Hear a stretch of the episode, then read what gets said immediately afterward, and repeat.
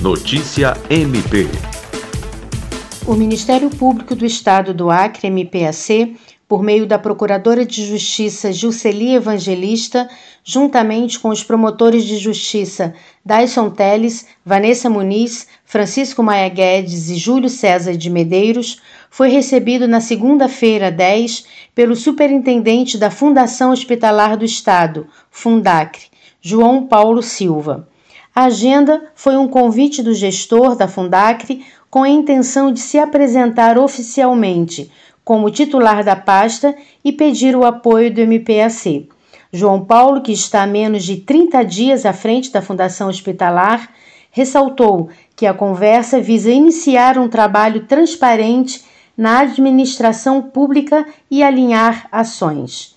Dentre os assuntos conversados durante a reunião, o que mais gerou preocupação aos membros do MPAC foi a demora na realização de procedimentos cirúrgicos.